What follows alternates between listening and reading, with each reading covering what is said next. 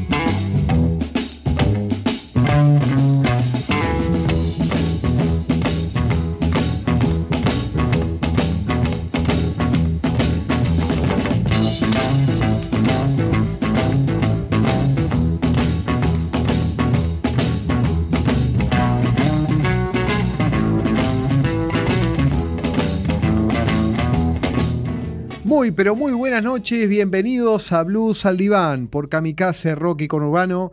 Buenas noches Claudio, buenas noches audiencia, ¿qué tal Gonzalo? Bueno, ¿cómo andan chicos? Muy buenas noches. Este, acá un nuevo martes de Blues al Diván. Sí, señor, después de un En- descanso. en vivo, en vivo, sí, sí, El- sí. el- la Estuvimos, sema- vi- estuvimos viendo la selección en, en Europa y, ya es- estamos de vuelta. Somos gente muy viajada nosotros, así que bueno. Ojalá. Pero bueno, hay que creérsela. Claudio, que feliz día, querido. ¿Por qué me lo decís? ¿Cómo, feliz? ¿Cómo no sabes qué, qué día es hoy? Eh, no, día, Día, de, día del periodista. ¿Día del periodista. Vamos a ser honestos, ¿no? No, digamos, estamos lejos de eso, pero podemos decir que somos comunicadores, ¿no? Y bueno, yo, qué sé yo, yo me la creo un poco. Un poquito. No, no estoy formado como periodista, este, pero hay que creérsela. que- Totalmente, estamos haciendo un personaje, digamos. Totalmente. Ya que está- hoy vamos a hablar de justamente de cine. Exactamente, seguimos con el, con el sillón de cine acá porque Blues Alibán eh, eh, está en contacto con el cine permanentemente, pero bueno, le damos un espacio cada tanto.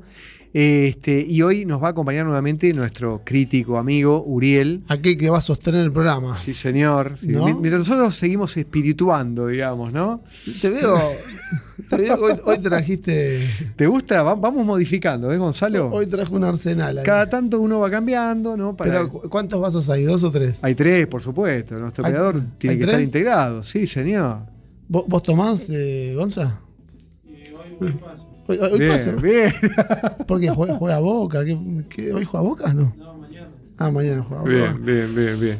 Bueno, Bueno. le decimos, le contamos a la gente que el muchacho es, además de fanático boquense, es un comunicador sobre de la vida institucional y deportiva del Club Atlético Boquita. Bueno, muy Así bien. que, bueno, sabes que estuve, mm, hace un rato estuve hablando con Horacio, nuestro acompañante De giras. de, de giras y, y demás, y, y le contamos a la gente que Horacio la semana próxima este, ¿Dónde va a estar? va a estar en vivo, que es un, un lugar hermoso en Palermo, Sí. ¿viste? Con, con su banda que es Héctor Stark y los Agro Blues.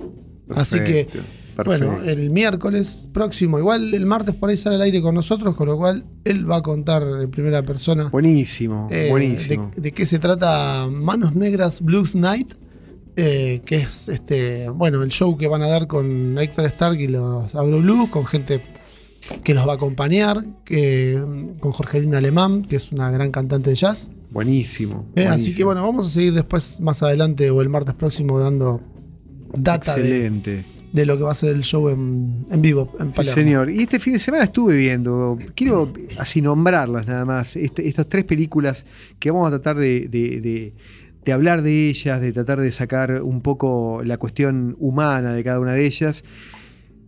Estuve viendo Cadillac Record, una película de la historia de, de unas discográficas de, de blues más importantes, Chess. Eh, la madre del blues, que es la historia de Ma Rainey. ¿No? Una Sí. historia del año 20, más o Sí, menos. ambientada 20 y en la década del 20. Un poco. Ya vamos a contar eh, de qué tratan las tres películas que, que no- Exactamente. nos van a ocupar hoy. Y la Eh, tercera, una película interesantísima, Honey Dripper, una película este, eh, que la, la protagoniza este, Danny Glover en un papel bastante decente y una historia eh, también de un, de un bar en Alabama en los años 50, este, muy interesante porque ese bar eh, tiene una problemática y a partir de esa problemática se da toda una historia Claro. ¿no? que vamos a tocar ahora con... Decidimos Con- hacer un nuevo programa, ¿viste? De, de- del cine y del blues, porque el, el- el martes anterior, cuando hablamos de, de las primeras tres películas que, que, bueno, que, digamos, aquellas que pudimos ver y contar, eh, el programa tuvo mucha repercusión, gustó mucho, creo que, Sí. como dijimos aquel día, este, Es un buen maridaje, ¿no? Sí, el, es el una, blues y el cine. una combinación, para mí me encanta, porque bueno, viste lo que hablábamos también, esto de que mm, a veces desde lo visual uno puede contar un montón de cosas que desde la música o de las letras de un tema mm, no, no terminan de,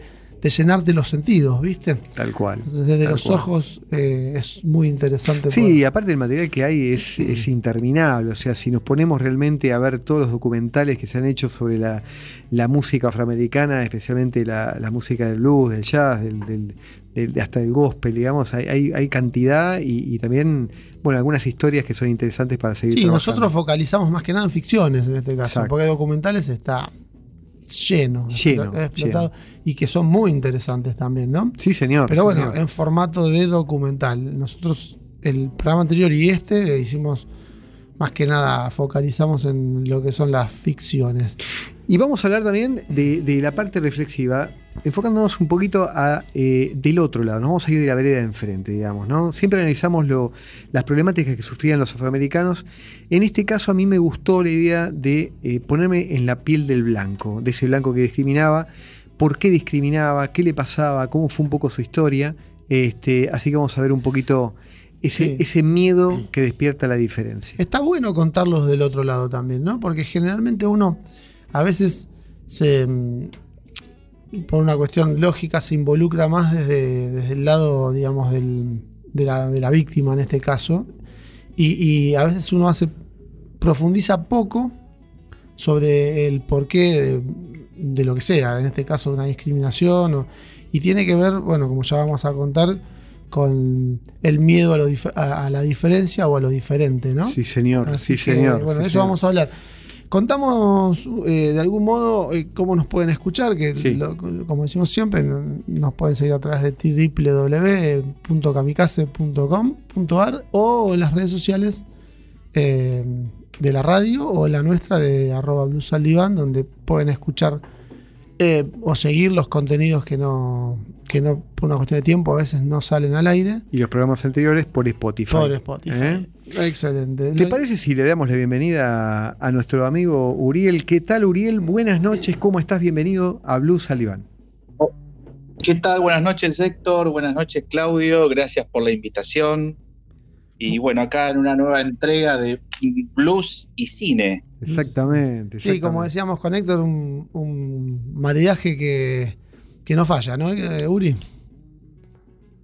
Así es. eh, eh, ¿qué, qué más se puede pedir en la vida? Cine y música, y de la buena. Ahí está. Sí. Acompañado de un whiskycito, ¿viste? ¿No? Acá, nosotros pedimos algo Ustedes más. están- Nosotros pedimos algo más. están como, como función privada, ¿se ¿Te acuerdan? Con Rómulo Berruti y Salva Morelli. Sí, señor. Lo que pasa es que esos dos. Termina el programa y ya están embebidos. Sí, por no decir en pedo. Lo que pasa es que esos ¿Se dos parece que tomaban. Esos dos tomaban té, no me jodas. ¿eh? Escucha, Claudio. No, no, no, no, no.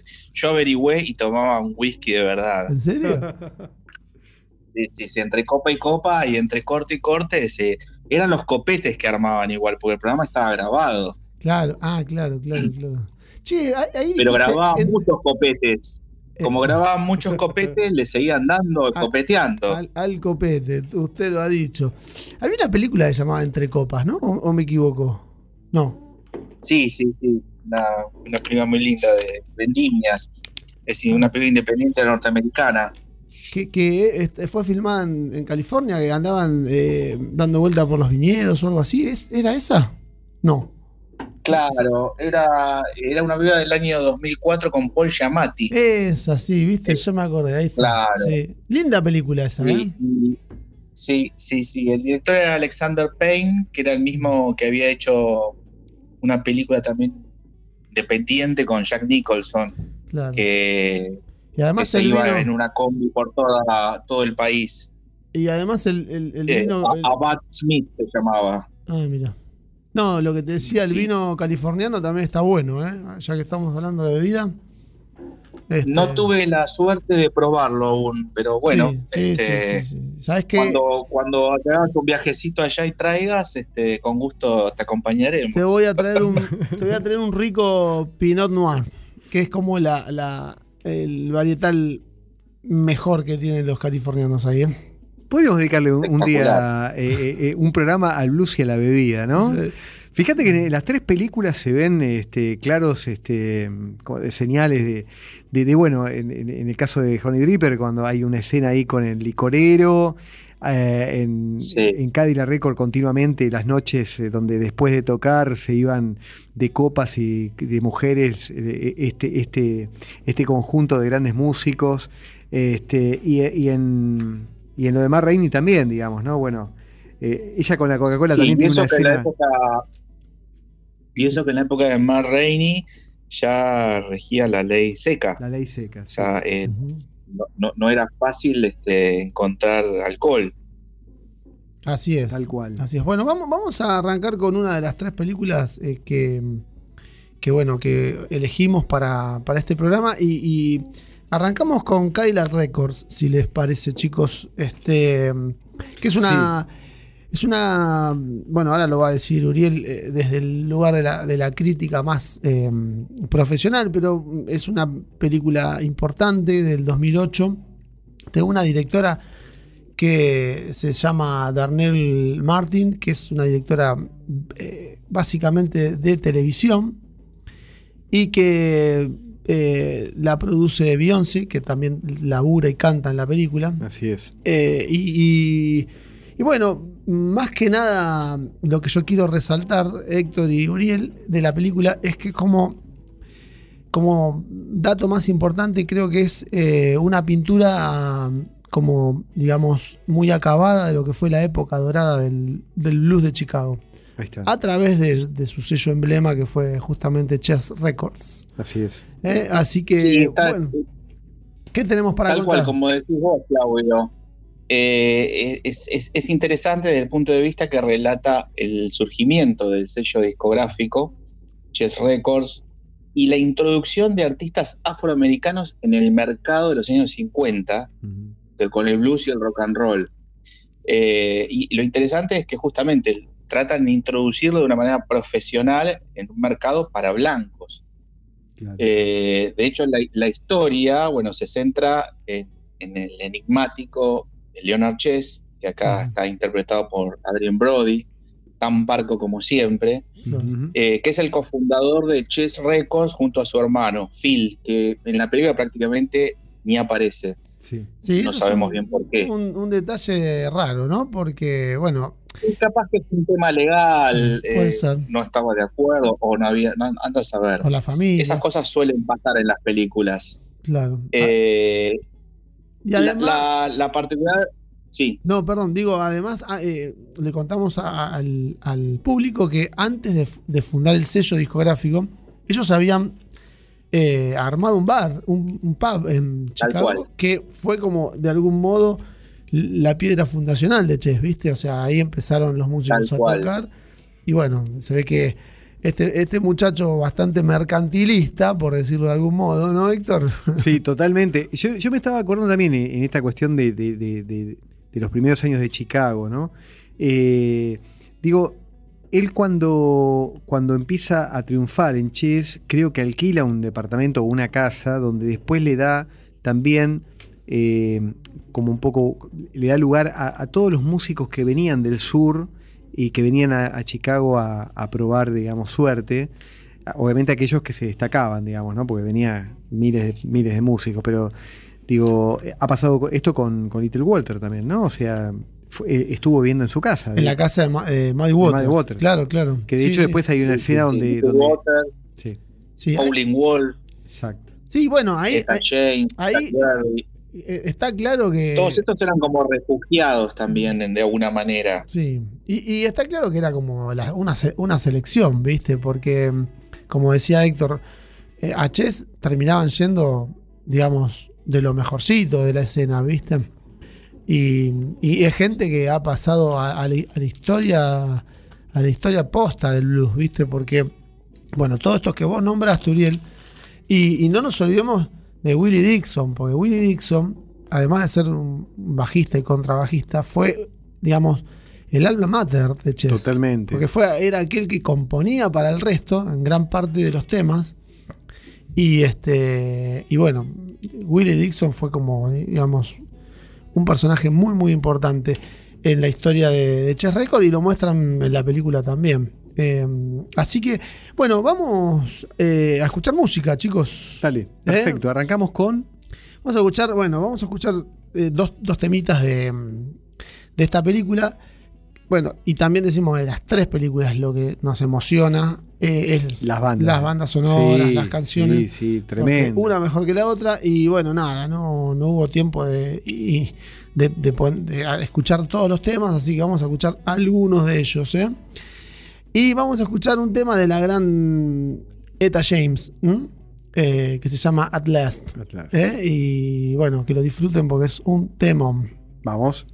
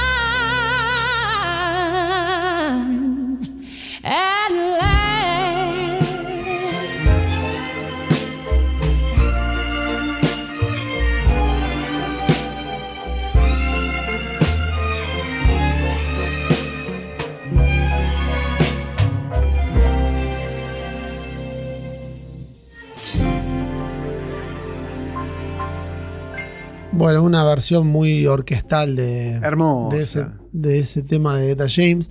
Y con Etta James también tenemos un, un tema en relación con la película, ¿no? Sí, porque lo que, lo que podíamos ver, que queríamos charlar con vos eh, un poco, Uriel, es esta cuestión de que al ser Beyoncé una de las digamos, de las que puso dinero en, esta, en la producción de esta película, también en un momento toma como un protagonismo que, que ensombrece un poco a todos los, lo- los personajes que habían aparecido hasta ese momento en la película, ¿no?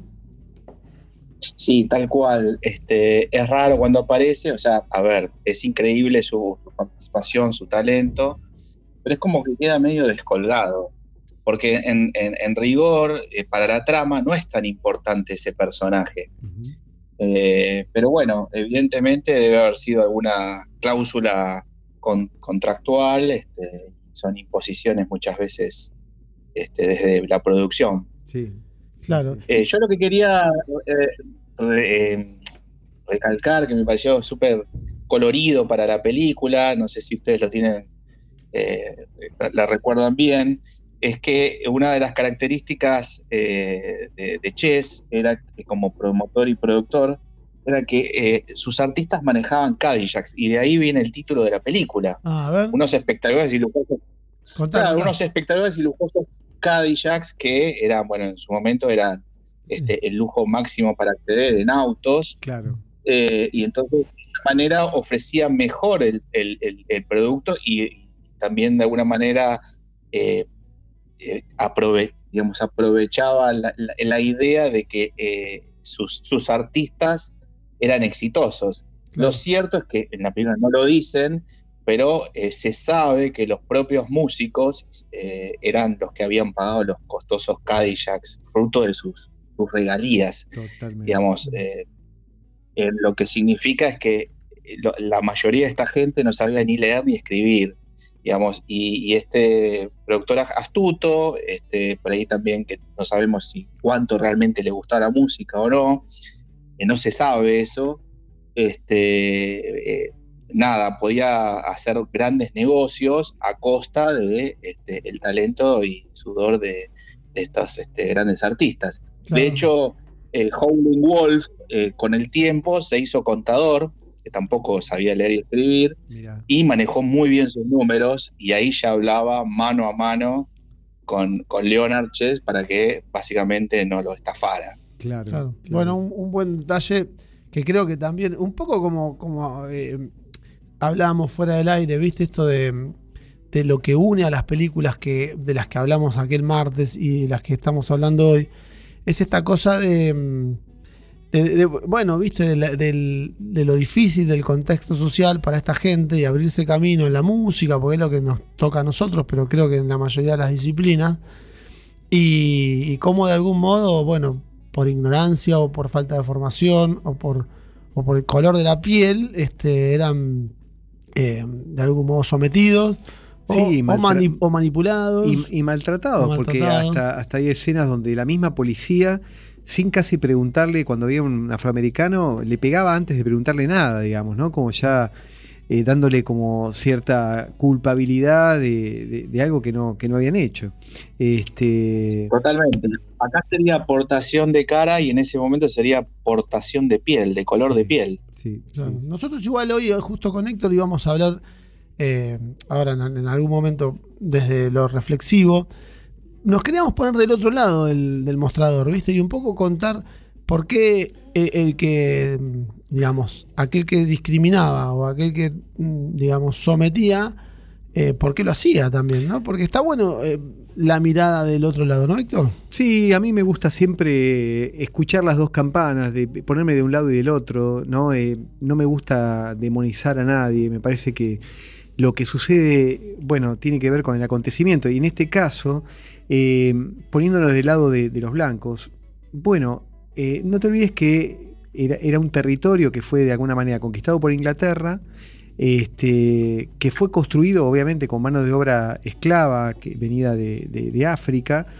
Y eh, digamos, la mirada de- del blanco siempre fue como hacia, hacia el hombre de color, como que, eran los sirvientes, la, gente, digamos, sin preparación, que venía de otro continente y eran tratados de alguna manera simbólicamente como gente este, distinta y, y- y- y sin el, el- el- el, digamos, primero que tenían otra religión también, digamos, ¿no? que ese es otro tema. Claro, lo religioso también juega un papel importante, ¿viste? Pero en la medida que, que estos afroamericanos se van asentando en el territorio, que ya dejan de ser solamente mano de obra que, que digamos, eh, trabaja en los campos, sino que se va sentando en las ciudades, empieza la convivencia, ¿no? No te olvides que hasta que apareció Martin Luther King para, para de alguna manera eh, ocuparse de, ver cuáles eran los derechos de los afroamericanos, pasaron 200 años, o sea, de, 1700, de finales de 1700 hasta, hasta 1960, 60 y pico, este, y en esos 200 años fue un calvario.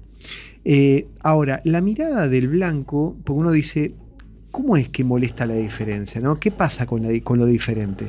Y lo hablábamos un poco con vos, Claudio, es decir, lo diferente asusta generalmente, ¿no? Porque viene de alguna manera a, a amenazar el orden que uno tiene, el orden de creencias, el orden de, de lo que considera que, que- que es normal, ¿no? A partir de toda una cuestión de los mandatos, de la formación, Sí, de hasta de la religión también. Y de, ¿no? lo, cu- y de lo cultural. de lo cultural, ¿no? Este, no te olvides que los, los blancos en ese momento también tenían, estaban muy atravesados por la religión Claro. y, y veían en el, el afroamericano un ser casi como al demonio, digamos, ¿no? Algo, algo vagos, eh, sucios, eh, peligrosos, ¿no?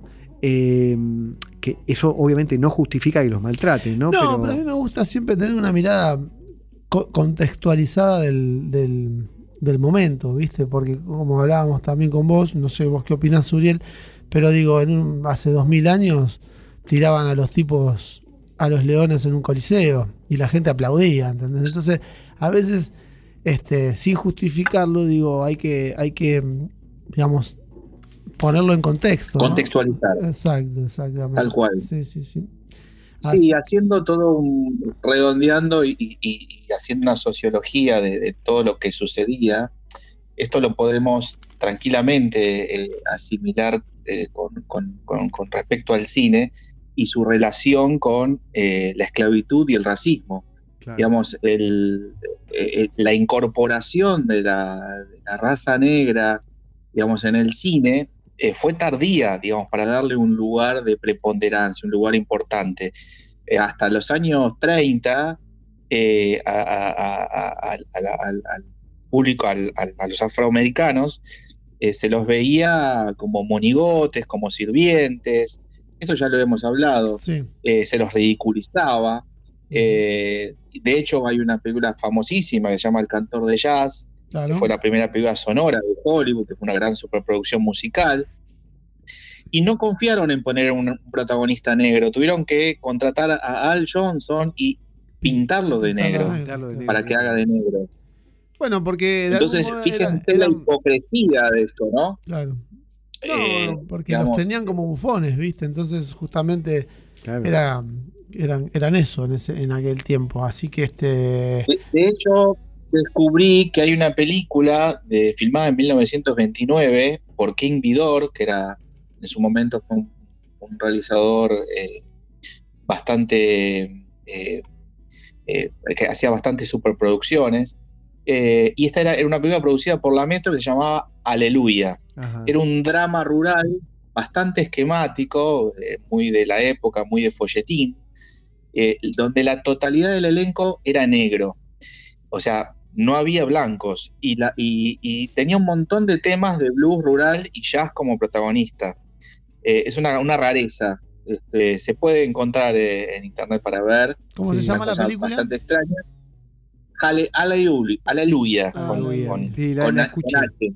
Sí, sí, sí, Bueno. sí, sí. Sí. ¿Cómo, cómo podríamos redondear un poco la película, eh, eh, Uriel, teniendo en cuenta que esta película muestra, o sea, para la gente que no conoce nada de, de- de- de blues, podría ser como una, una buena historia como para iniciarse en lo que fue el blues de, de los inicios del blues de Chicago. Claro. Pero de alguna manera, digo, a mí me gustó la película, pero después leyendo las críticas y quiero compartirlo con vos, tiene como una como un costado más débil Mirá. que es la parte argumentativa, digamos, ¿no? Porque es como más que nada la descripción de, de la vida de los personajes, ¿no? Claro. No tanto, no tiene un argumento. Sí, yo diría que no hay una, una Com- línea argumental, ¿viste? No, no. Sí, a ver, decilo vos que. No, comparto, comparto lo, lo que, lo que dicen ustedes. Eh, yo creo que se desenvuelve más eh, gracias a la música, eh, los personajes. Eh, digamos, eh, la, la película también tiene como eh, bastante, es esquemática, tiene, tiene muchos clichés. Eso es un clásico también de, la televisión, en ese entonces, la televisión después mutó algo de mucho mejor calidad. Sí. Eh, digamos, por eso ¿viste? La, la directora, que también acá es, es- es guionista, es como que recalca mucho las cosas y, y- y baja de alguna manera línea. Tenemos, por ejemplo, esto de el clásico del inocente introducido a las drogas y arruinado por ellas, el traspaso brutal de la pobreza a la riqueza y el camino a la oscuridad y la destrucción, ¿entendés? Claro. Eh, pero no, hay- no hay sutilezas. Entonces, eh, digamos, la banda sonora, por suerte, eh, se manifiesta todo el metraje sin parar y le da el ritmo que no tiene la, la historia en sí, ¿entendés? Claro. Y entonces, eh, No. nada, se termina convirtiendo en un polletín que tiene un poco de sexo, un poco de violencia, guerra de egos, claro, blues, todo, rock and roll. y todo su- lo más interesante es que aparecen personajes reales que existieron, que están muy bien interpretados. Sí, sí, sí. Está Mos Def, que tiene un carisma increíble eh, para componer a Chuck Berry, que incluye te iba a sus decir, clásicos ¿No te parece, eh, Uriel, que Chuck Berry tiene un papel menor en la película con, con lo que significó para Chess en algún punto, ¿no? Totalmente, te dan ganas de, nada, de ver, de, de, de cuente una historia de Chuck Berry. Claro. Tal Eh, cual. no- nos quedamos con el documental este, de Chuck Berry, High Hell Rock and Roll, que estaría bueno comentarlo en, Eh, alguna- en algún sí. momento alguna lo vamos a oportunidad. sí, sí, sí. Bueno, ya lo vamos a tener al aire, eh, con tu presencia también, si, Sí, señor. si es posible. Y bueno, y um, destacar, hacer una línea también para Jeffrey Wright, que compone muy bien a Muddy Waters, es un gran actor. Sí, ¿Eh? sí, este, sí, sí. Jeff Bridges está increíble. Sí. este, y me quedo con una frase que me gustó mucho y me la anoté, A ver. que es como el tagline de la película, que dice, primero hicieron de Chicago el hogar del blues y luego del rhythm and blues, que como dijo Modi, tuvo un bebé y lo llamaron rock and roll. Rock and roll. Qué bueno. Ah, muy bien. qué muy, bueno. Qué linda bueno. frase para cerrar eh, la crítica de la película. Y vamos Y, a- y cerramos con un tema. Sí, con un tema. por Eh, vamos a cerrar con hablando de justamente de- del, del literal de Muddy Waters. Vamos a escuchar un tema de Muddy Waters, ¿eh? Que es este El famoso I'm a Hoochie Coochie Man. Vamos.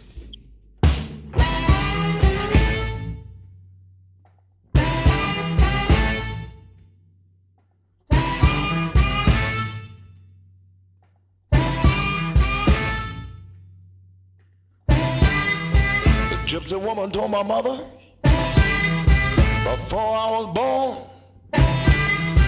you got a boy child coming. Gonna be a son of a gun. He gonna make pretty women jump and shout. Then the world wanna know what this all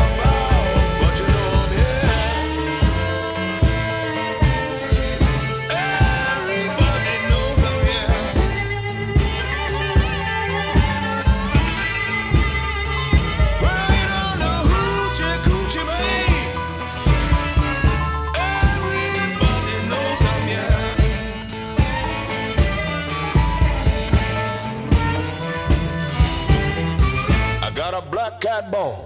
I got a mojo too. I got the John the Conqueror. I'm gonna mess with you. I'm gonna make you, girl, lead me by my hand. Then the world will know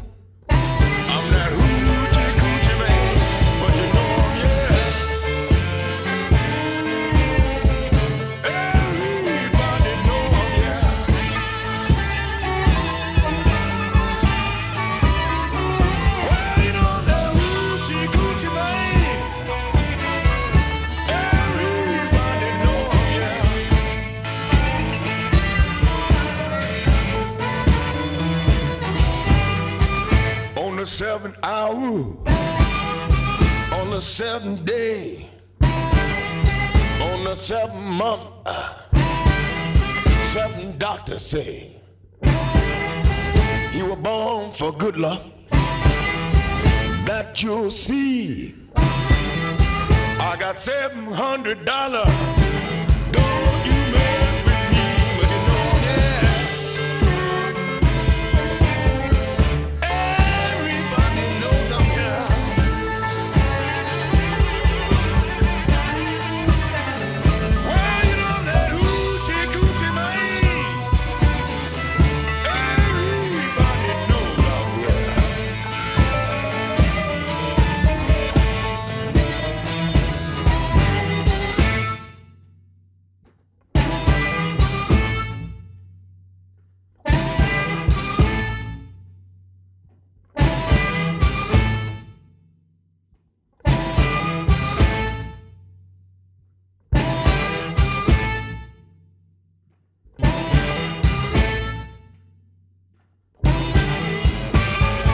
Cuchi Cuchi Man. Esa guitarra. ¿eh? No, porque además es como medio. Como medio un, un mantra eso, ¿viste? Totalmente, sí, sí, te hipnotiza, ¿viste? Te hipnotiza. ¿Eh? Lo que decíamos mientras lo escuchábamos es lo que habrá sido este tema en su momento. ¿No? Pensar, década del 50. Sí, esto es revolucionario. es- Claro. Sí, sí, sí, tal cual. Bueno, ¿No? y arrancamos con una segunda película que a mí realmente fue un hallazgo que la, la hemos encontrado con Claudio y, y nos gustó mucho. Es una historia este, ficcionada también de los años 50 en Alabama eh, que se llama Honey Dripper. Así Eh, es. De un director eh, que a Uriel me parece que le gusta mucho, ¿no? Sí, Uri? porque se mete mucho con, la, con las historias de las minorías, la- los compromis- con compromiso político, pero Mm. siempre mostrando, sin bajar línea, ¿no? Sin Eh, bajar línea, y además es un director de, de cine independiente que siempre, desde mi punto de vista, es más valioso porque hay que, hay que remar un poco más, ¿no? Este, ya no tenés un estudio atrás que te que soporte, digamos, toda la movida que implica filmar una película, ¿no? No, Uri. Sí, John Sayles, eh, la verdad que, bueno, es este un talento eh, no, no reconocido en general por el gran público, aunque eh, él es un maestro de, guionistas. Eh, escribió muchas películas que el gran público ha visto en su momento, como Piranha, Alligator, El Poder Mortal, Aullidos, muchas películas como Script Doctor para Hollywood. Eh, y de alguna manera también trabajó en el cine de explotación, de la mano de Roger Corman, esa fue como su, su- su escuela. Este hombre que además de, de novelista y escritor, es psicólogo, Ah, mira, Eh, mira, colega. siempre sí, está considerado hoy en día como, eh, como el, el padre de- de- del cine independiente norteamericano, luego de que haya dejado ese espacio vacío el gran John Cassavetes. Eh, este John Sayles, que es, es, es un- considerado también como el padre moderno del cine independiente estadounidense, hizo más de 20 películas, eh, muchas de ellas acá salieron directo en video, eh, yo rescato, hay unas cuantas que me gustan mucho, Passion Fish, El secreto de Roban Inish, Lone Star, Hombres, Hombres con Armas, trabaja Federico Lupi, eh, Limbo, y bueno, y Honey Dripper, que es la que hoy vamos a, este, a recomendar, porque vale la pena recomendarla. Eh, que Honey Dripper, o sea que es, es como un juego de palabras, que sería algo así como gotero de miel, en realidad era, era el apodo del gran pianista de blues Roosevelt Sykes, que ustedes este, nada, sabrán bien Un gran Este, pianista. ¿eh? qué decir al respecto. Claro, en realidad Roosevelt Sykes no aparece aquí, pero de alguna manera está presente su aura, Ajá. porque, eh, digamos, eh, el personaje eh, De Danny Glover. de, de Danny Glover, acá, que es, este, digamos, la historia transcurre en, en, en Harmony, Alabama, en 1950, como decía Héctor. Eh, el personaje de, de Danny Glover, que es Tyron, Tiene un bar que él además toca, el bar se llama Honey Dripper, él toca el piano, anima un poco la velada, pero es un hombre que está tapado de deudas, tiene un montón de problemas personales, su mujer se está convirtiendo a la religión de una manera fanática y no sabe si va a probar que sigas, sigas eh, con el bar, Eh, después eh, tiene un amigo que le trae un montón de problemas, hay un sheriff que lo acosa permanentemente, un sheriff racista que es Stacy Kitsch, Claro. pero es, es bastante molesto, aunque no es el clásico malo que aparece, esquemático que aparece en las pibas, como hablábamos hace un rato, ¿no? Sí. Digamos, eh, hasta que un día, Ah, perdón, y día además la, la mafia, ¿no? un- Tiene un problemita con la mafia sí, también. sí. también la mafia, sí, o sea, tiene un montón de problemas y el tipo no sabe bien qué hacer, si cerrar, bueno. Hay un poco de melancolía, de drama al respecto, digamos, te crees el personaje, es un personaje que, que respira este, conflictos reales, Sí. posibles, eh, y hasta que un día llega un guitarrista, un jovencito talentoso llamado Sonny, que no es, no es otro que Gary Clark Jr., este, Exactamente, que era muy jovencito. Muy joven. Tal cual. Cla- Claro, esta película es del año 2007 también, eh, ojo. Claro. Eh, bueno, con ganas de tocar por un plato de comida. Eh, él lleva a, a cuestas algo asombroso, que es una guitarra eléctrica casera tallada a mano. Algo increíble, único para esa época. Y como en un principio el dueño, Tyrone, no tiene trabajo para él, para este muchacho, este, anda deambulando desempleado por la ciudad, como, no sé, ¿se acuerdan Rambo, viste? Que iba deambulando por la ciudad y viene el sheriff y lo, lo, lo arresta por vagancia y lo obliga a trabajar recogiendo algodón para un compinche de él. Ajá. Claro. Bueno, nada, la cuestión es que a partir de eso, eh, digamos, no, es, no va por los caminos clásicos de una historia hollywoodense, Sí. entonces este, se le ocurre a este Tyrone eh, contratar a un tal Guitar Sam de Nueva Orleans. Ujú. Pega carteles por la- toda la ciudad con tan mala suerte que Guitar Sam nunca llega porque pierde el tren. Sí. Entonces, desesperado, finalmente acude Sony. Pero, después de todo, eh, bueno, nadie conocía a Guitar Sam, así que se hace pasar por él. Sí. claro. Eh, a mí me parece que esta película es, es muy interesante porque intenta reflejar los inicios del blues y su traspaso del rhythm and blues, que bueno, es lo que estableció las bases para el rock and roll, ¿no? Eh, y, y está bueno porque, digamos, más allá de ser una ficción, que, eh, digamos, la historia de Honey Dripper podría ser la de cualquier rincón Sí. de Alabama, de Mississippi, de cualquier rincón este, de Estados Unidos donde había negros, y en algún lado tenía que empezar. Entonces John Sayles se tomó este, a cuestas eh, leyendas, cosas que escuchó, y armó una ficción ambientada y documentada de manera muy fidedigna para darle legitimidad a, a- a su historia. Sí, está muy bien Así contada. que, eh, está muy, esta muy- bien contada y además muestra lugares que, mm, por ejemplo, esto de los bares que nosotros hemos hablado mucho en otros programas, que son los Shook Joints. Y bueno, y las, las penurias que, Tal pasaba. cual, tal cual. que pasaba la gente del lugar, bueno, como decimos siempre en el contexto, pero creo que de algún modo Es una película Eh, esperanzadora, porque ¿viste? vos- Eh, todo el tiempo eh, se lo es, pone. es el personaje de Danny Glover es superador, ¿viste? exacto, O exacto. sea, a- a- más allá del sometimiento de, de la mafia, de la policía, de los problemas económicos, del- de, la, de la falta de este famoso Guitar Sam que iba a venir a tocar y no vino. Quiero decir, de algún modo el tipo siempre le ve como el lado positivo y, y- y intenta este, remarla como para, para poder salir adelante. Entonces creo que también este como mensaje está, está bueno. Eh, eh, Una gran actuación de Sí, Danny sí, ¿eh? tiene, un mensaje, tiene un mensaje esperanzador, como decís vos. No tiene los típicos eh, clichés o tópicos del cine este, hollywoodense. eh, nada, norteamericano, hollywoodense. Y como decíamos antes, es más de cine independiente donde todo puede pasar y todo es aceptado eh, desde ese lugar. ¿no? Digamos, no, no, no tiene que haber ni un final feliz, ni, ni, ni- ni una norma establecida para que todos quedemos contentos. Sin embargo, es una película que te mantiene alegre, digamos, dentro Sí. de lo que es el drama que se vivía en ese entonces. Digamos, una película sencilla, pero que no deja de, de- de ser impactante por, por, la, por la sensibilidad que transmite, ¿no? Por la sensibilidad y su nivel de profundidad en la riqueza de sus personajes. Sí. Entonces es, es siempre, de alguna manera, uno se siente involucrado con ellos, los entendés este, y los querés, eh, que es lo más importante en una historia.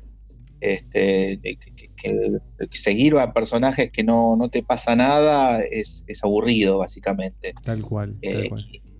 Vamos el a. cine de, de, de John Sayles es todo lo contrario. Bueno, ya que hablamos de Gary Clark, vamos a. mm, De un, jo- de un joven Gary Clark. Yo tuve la suerte de verlo acá en Borderix. Mirá vos.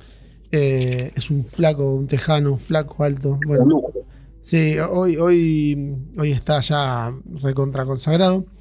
Y en este momento era un pibito que nos costó encontrar el, el motivo de por qué lo convocaron a la película. Porque honestamente en ese, en ese tiempo no había ni grabado. Así que bueno, vamos a escuchar un tema de la película que se llama Good Rocking Tonight, eh, la versión de Gary Clark. ¿m? Así por lo menos escuchamos algo de música de la peli.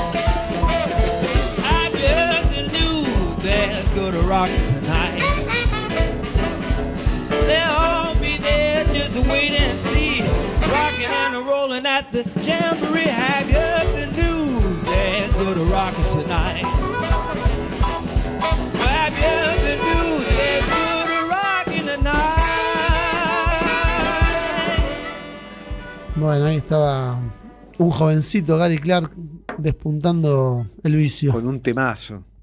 Sí, muy, muy. Bueno, recomendamos entonces Honey Dripper. ¿Eh? Difícil de encontrarla también, Honey Sí. Dripper. ¿eh? Bueno, la vimos en Vimeo, pero en inglés, digamos. Sí, está com- complicada, pero bueno, viste. Muchachos, laburen, viejo. Y sí, estudien un idioma y La- vean. la- laburen. Y busquen Honey Dripper y vamos a ver Honey Dripper. Vamos, vamos. Bueno, Eh, última película. Vamos con, con la, con la historia de, de Mar Rainey, que es la madre del blues, llamado Mar Rainey Black, Bottom. Black Bottom, sí, del eh, nuevita del 2020. Producida por Denzel Washington, mirá. Sí, sí, y hay un detalle ahí en relación a, a- a por qué Denzel Washington se mete o mete mano en la película. ¿Por qué? Bueno, porque la, pe- la película en sí está basada en, un, en una obra mm, de un, Teatral, de un ¿no? dramaturgo de teatro que se llama August Wilson. Sí. Y Denzel Washington, por contrato, se compromete a hacer eh, varias películas de obras de, August Wilson. Y la primera fue justamente esta Black Bottom. Con lo cual la película, ahora lo va a explicar mejor Uriel, es una película de un perfil muy teatral. Con largos diálogos que a veces a mí, te digo, me resultaban un poquito pesaditos, medios densos. Pero bueno, quiero escucharlo a Uriel también. Sí, eh, bueno, Sí, a ver, con- contate un poquito a ver qué, qué opinión tenés vos, Uri, de la película. Sí, bueno, a mí me, parece interesante, bueno, rescatar primero el personaje de Man Rainey, que yo no lo conocía, eh, que fue una de las máximas exponentes del blues durante los años 20.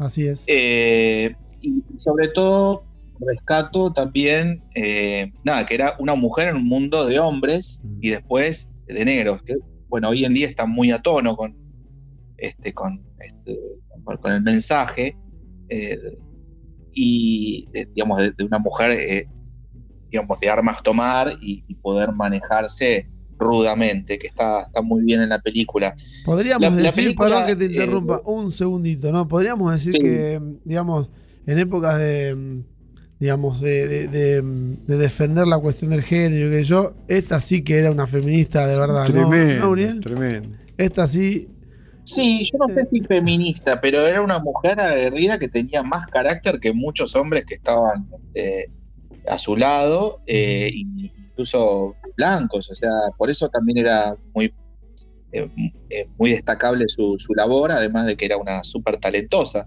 era una empresaria, digamos, de Sí. la nada, gracias a su talento, logró sobresalir en una ciudad este, totalmente colapsada, con, con un montón de gente que venía de, de, de provincia, de, digamos, de, de- de- de- del algodón, de- Del campo. buscando este, su, claro, del campo, buscando su porvenir en la ciudad y se encontraron en un embudo donde no podían salir y caían también en, en la miseria.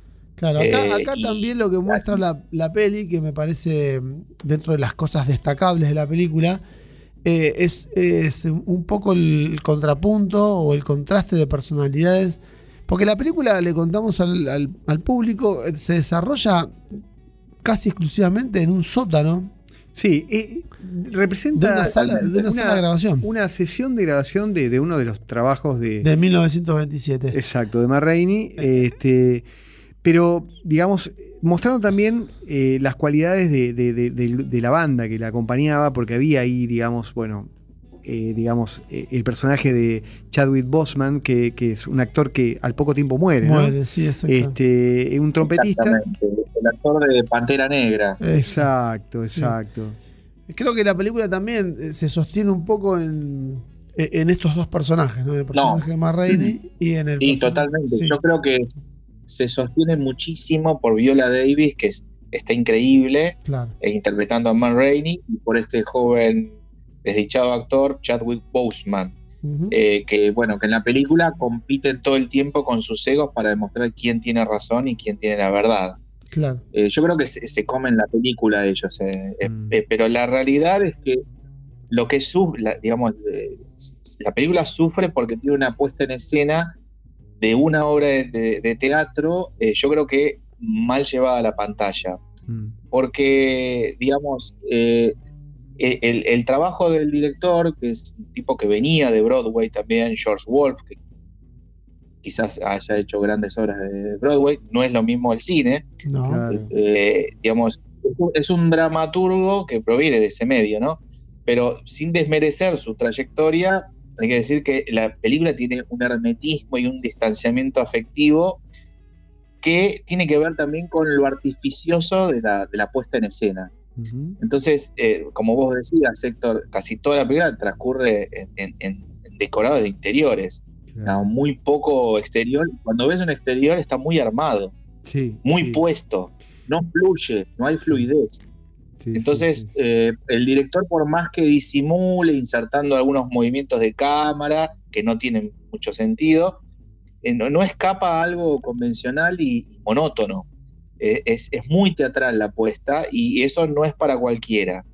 Este, digamos, y, y pa- para colmo aparecen, digamos, de, de manera así como obvia, los tópicos relevantes ¿no? de, de la época, desde la segregación racial, las injusticias para una mujer, ¿no? como decíamos, de hombres, las tragedias personales, pero no, Sí. no terminan de resultar eh, dramáticamente eh, eh, relevantes. claro. Sí, sí, sí, sí. Este, Bueno, y y, eso a- es una y a- lástima. a- además lo que se cuestiona un poco también en, en la película de, de la crítica es que, que es un producto muy de, muy de streaming, viste, muy de Netflix, con lo cual también a veces eso conspira con, con, la, con la forma de contar una historia, ¿no? Digo, em, por ahí... Sí, Y sí. yo creo que esta película, me- no, estoy seguro, no estoy seguro que la haya eh, producido Netflix, yo creo que la adquirió, se la vendieron. Ah, Mm. digamos, eh, Netflix cuando produce películas tiene de alguna manera eh, como un ABC,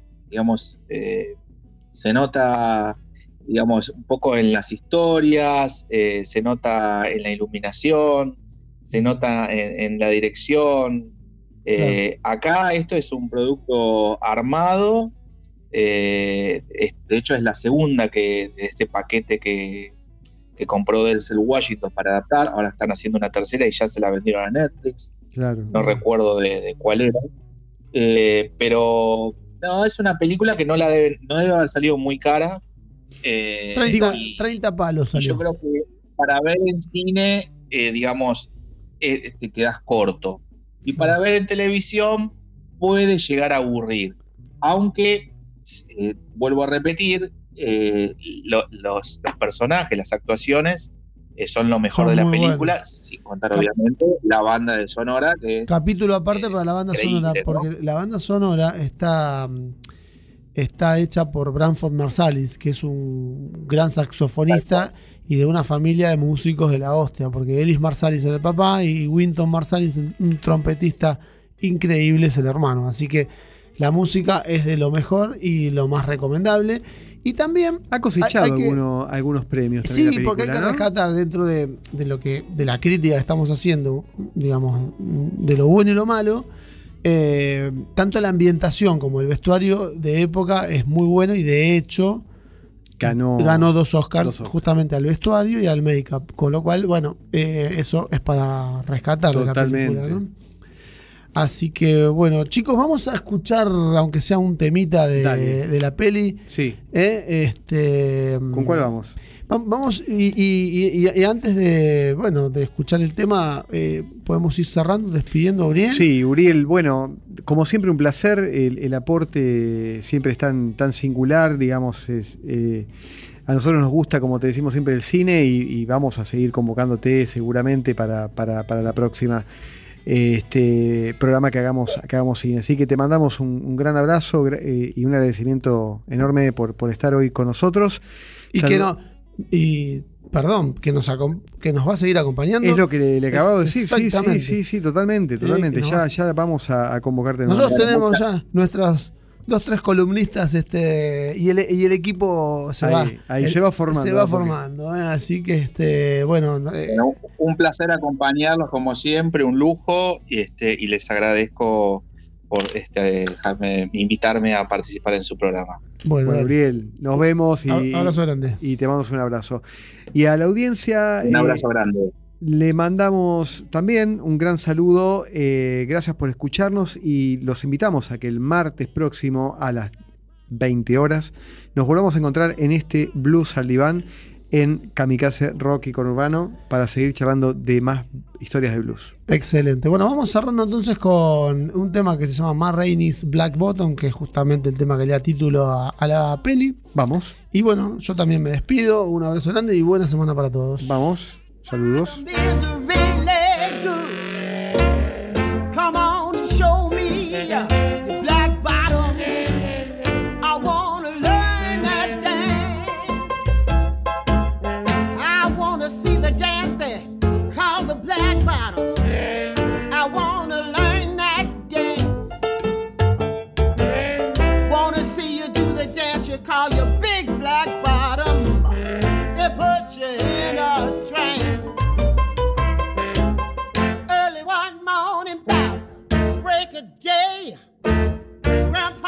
grandma, I heard him say, Get on up and show your old man your black.